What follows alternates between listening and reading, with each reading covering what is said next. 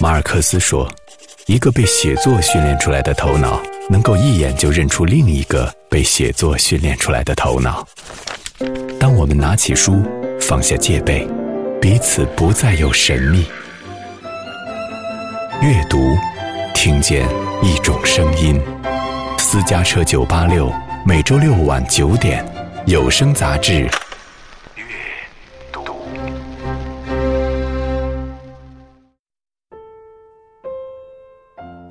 这是孩子们的世界，一个五年级的小孩的视角，他所看到的世界，他所置身的一个世界。这是大人们想象的世界，特别讽刺的一个东西。我觉得，他看到了一个成人世界对他们这个世界的粗暴的摧毁，而孩子无能为力。这是一群古灵精怪的孩子，很感慨。他说：“还叫孩子的世界是这个样子的。”我说：“他就是这样子的。”一段笑泪相伴的成长。那于老师跟孩子们之间的那种敞开式的一种相处，也是曾经我和孩子们之间的那份缘分。本期阅读，别嫌我们长得慢。这个题目也是孩子说出来的，别嫌我们长得慢了。如果我们这么去想象孩子，想象他们的童年，想象他们的成长，那我想我们的世界会变得很美好。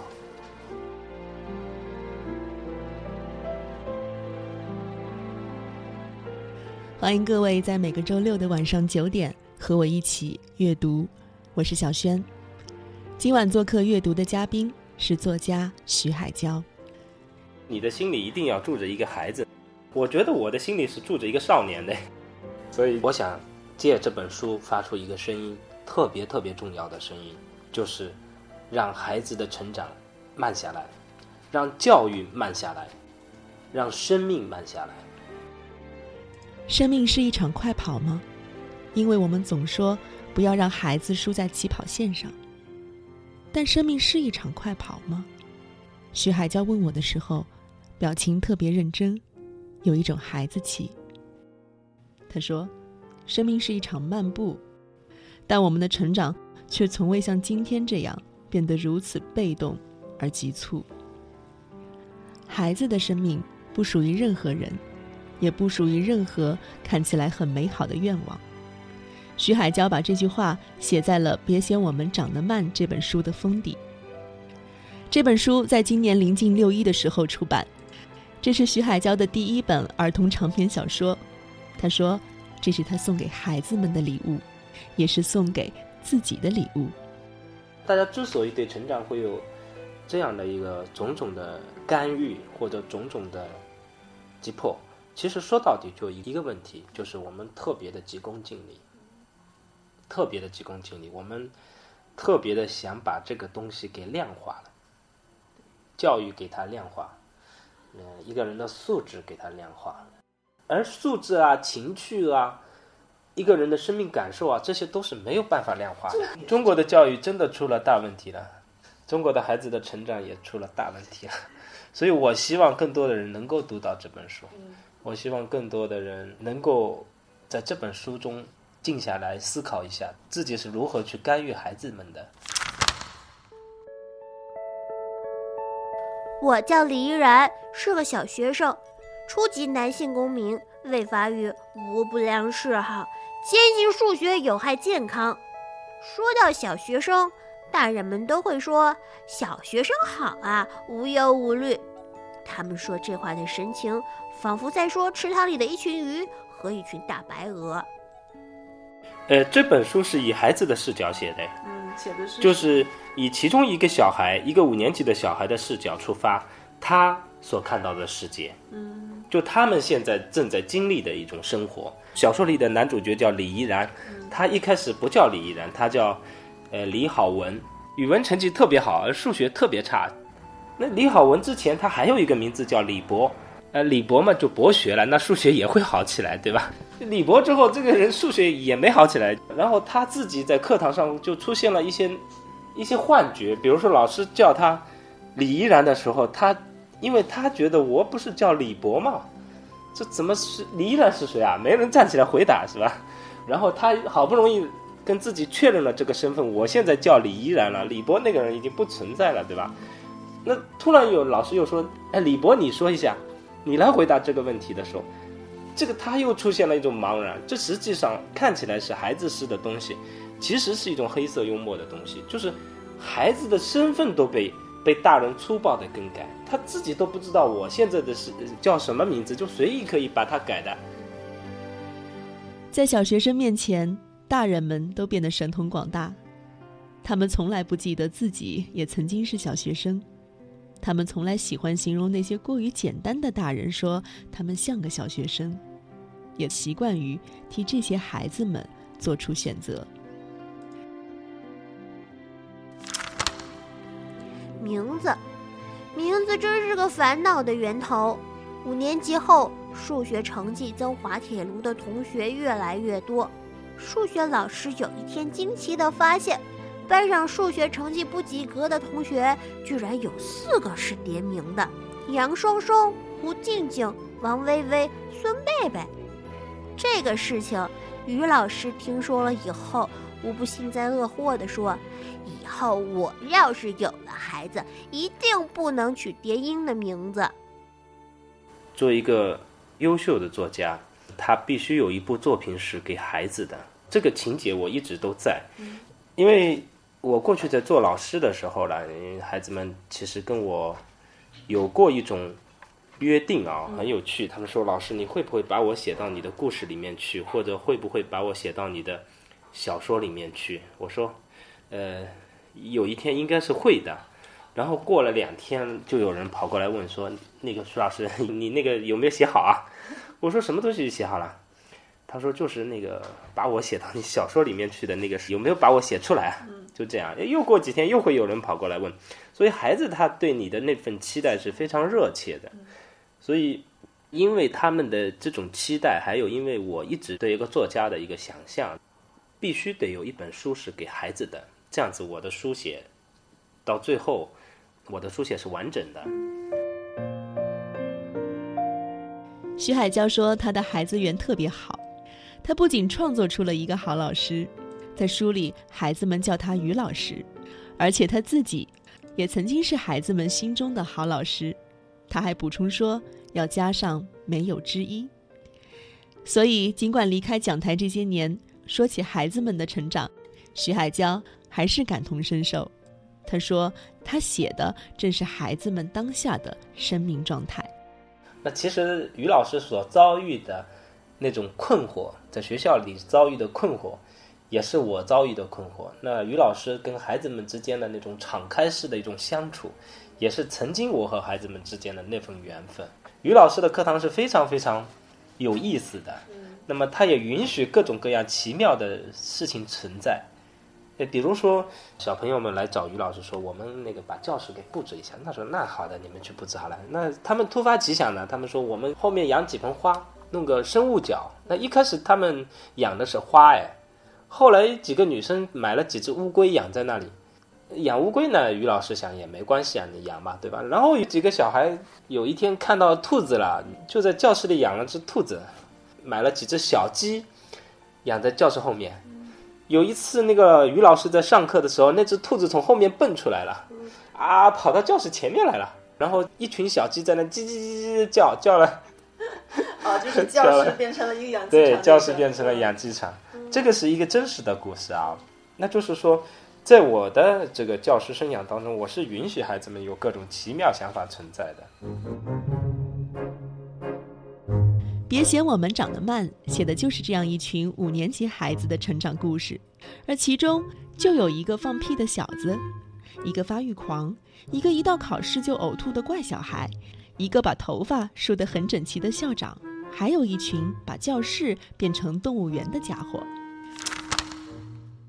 有一天早上，教室里多了两只兔子，还有一袋青草、几根胡萝卜。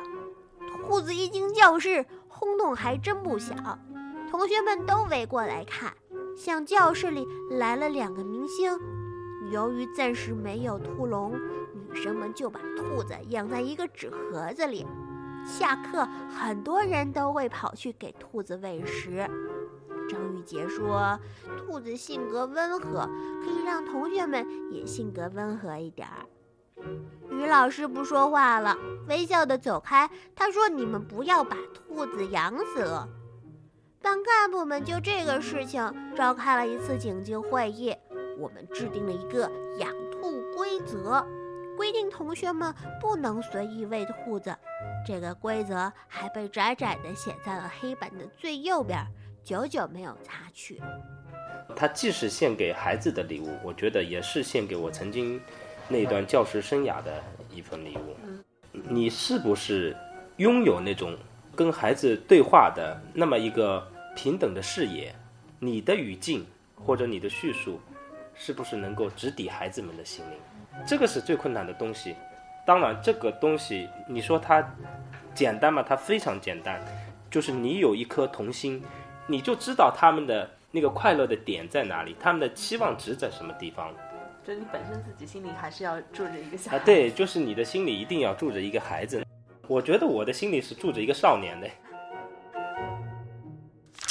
于老师说扣我什么分儿？足球场本来就是用来踩的。其实校门和教学楼之间隔着一个大操场。去教学楼最便捷的方式就是从操场穿过去，现在不能穿了。齐校长上任以后，在原先光秃秃的球场上种了草，草长得非常好。春天一到，放眼望去，足球场上绿草如茵，满眼新绿。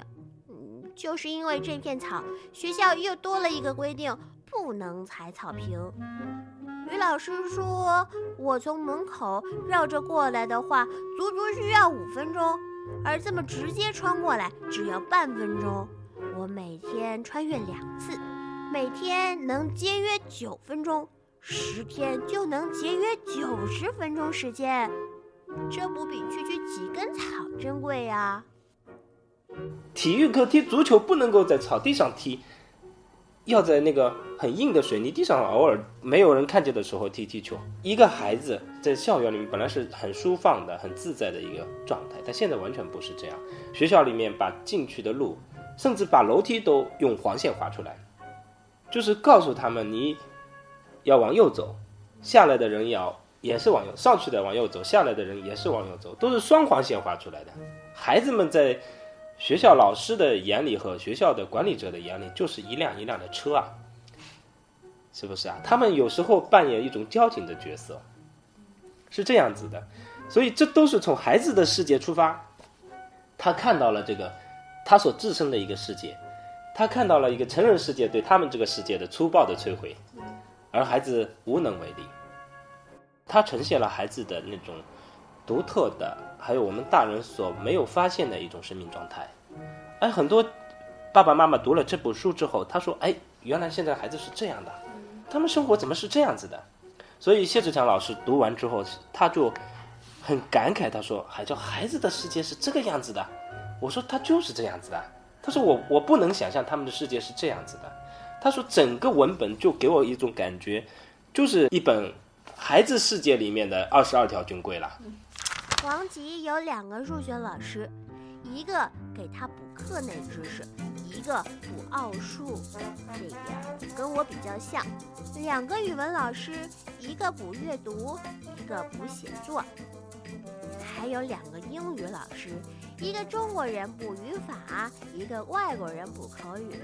王吉珍贵的双休日时间就这么给他瓜分掉了，而且被瓜分得很彻底。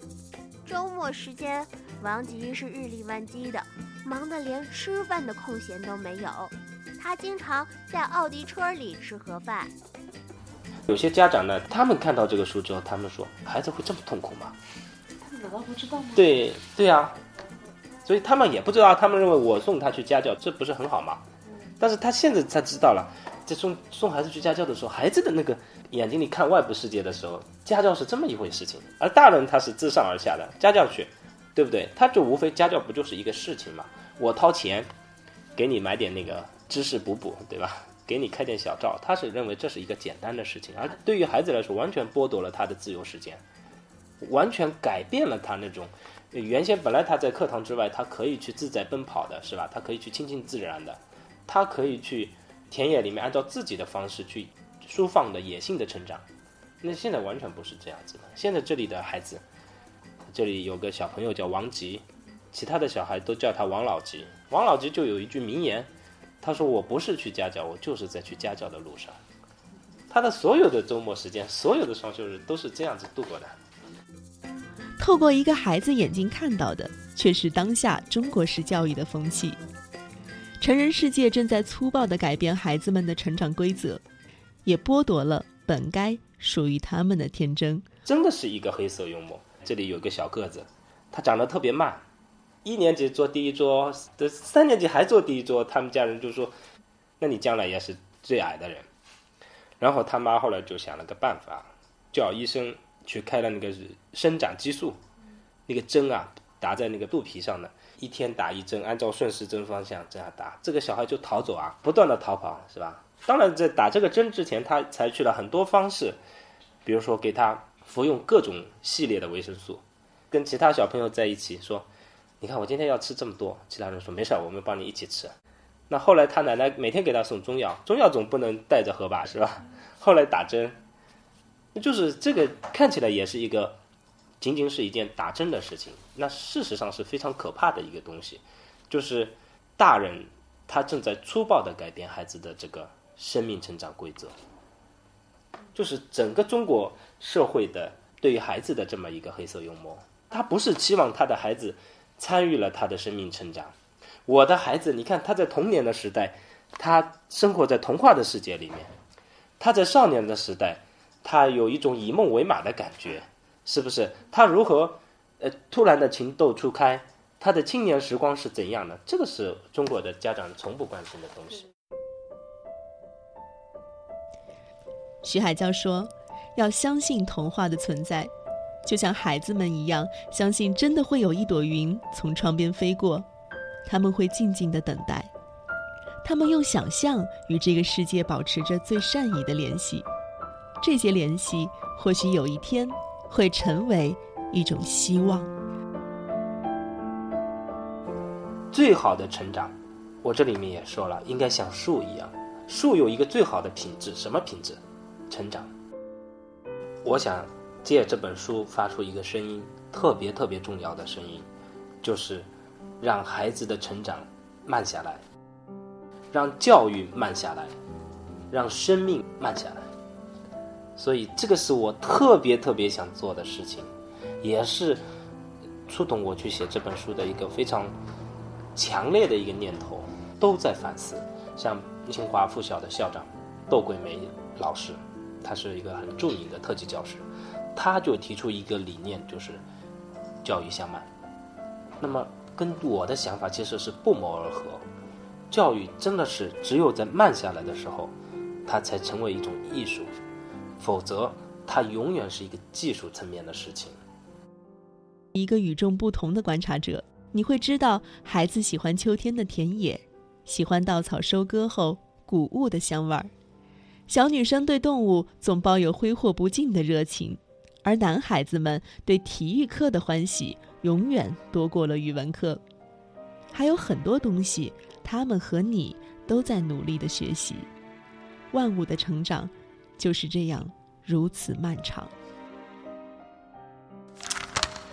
五年级的时候，五六班的同学潘晓明变了，首先是身高，从四年级下学期开始，矮个子潘晓明仿佛是一夜之间就比他的同桌高出了一个头。四年级的暑假过后，好像变魔术一样，潘晓明已经长得高过全班大多数男生，同学们都很惊诧。潘晓明的声音也变了，嗓子里好像装了一个沙哑的扩音器。我们偷偷的在背后议论，我们的结论是潘晓明发育了。实际上，倒不是说我能够特别准的猜到这个孩子的心思，我倒是觉得我有一个姿态和别人不一样。就是我特别对他们的那种状态感同身受，我特别能够理解孩子是这样的，我特别愿意蹲下去，并且我愿意跑到孩子的身体里面，在他们的立场上发言。就是我觉得也牵涉到我们中国当下的一些呈现给儿童的艺术品，不仅仅是小说啊，包括儿童的，我们中国做的儿童剧，一个严重的问题就是我们总是认为他们就是孩子嘛。对，我们要做的作品就是给三岁的人看，就是三岁的人的样子；给十三岁的人看，我们就做成给十三岁的人的样子。我不把任何大的东西放进去。而西方的作品，他给两岁的人看的，或者给四岁的人看的东西。他其实都把一个非常非常大的人生哲学的一个大命题，放在一个特别细小的故事里面，这就是特别感动我的地方。我经常读我女儿的书，就是那种绘本，那种绘本写的特别的好，这个东西会成为她的一个精神背景，像一个基因一样的，或者说成为她的生命底色。身为作家。这两年，徐海娇还身体力行的推出了一个公益项目——徐海娇阅读之旅。整整一年多的时间，他去到全市的各种学校，分享他的阅读，让更多的好书进入了寻常的视野，也让阅读成为了一种生活的常态。其中，一群孩子们就是他最忠实的读者。孩子们给你的那份反馈，会让你特别的。欣慰，你会特别愿意再给他们写书，你会特别开心的想着，就是，哎，这个孩子这样的一些读者，他才是你真正的读者，他真是把这个书从第一个字开始读到最后一个句号为止的。那天首发式那天下午，在一个学校里面，他们热情很高的。那天下午，我们这本书就签售了一千五百册，就一个下午时间。我觉得孩子啊，确实给他们写东西就有这么一种。特别特别让你觉得欣慰的东西，我到奉化去那个做这本书的宣传，呃，在书城的时候呢，我在讲这里面的故事，有些小朋友就能够接上去了。哦，接下来这个人怎么样？怎么怎么？比如说说到了那个里面有一个人叫发育狂啊，我说发育狂的故事，然后那些小孩，哦，发育狂怎么样？怎么样？怎么样？就这样子啊，就特别有意思。这种感觉是特别幸福的，这种幸福感你是写其他所有类型的文学作品都不能够体会的。这种笑啊，他们的这种哭啊，都是特别真实的。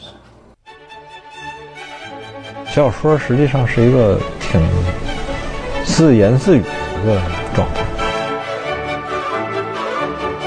写作就是一个人对世界的理解，而不应该是一个人被世界绑架。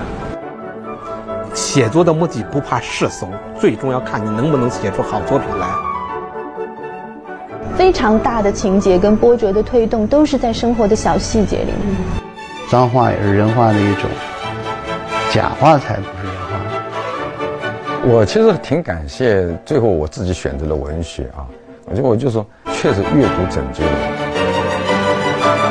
人能够做的事情呢，永远是有限的。什么是无限的？就是心思。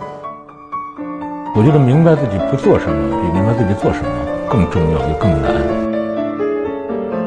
私家车九八六阅读，每周六晚九点，有声杂志。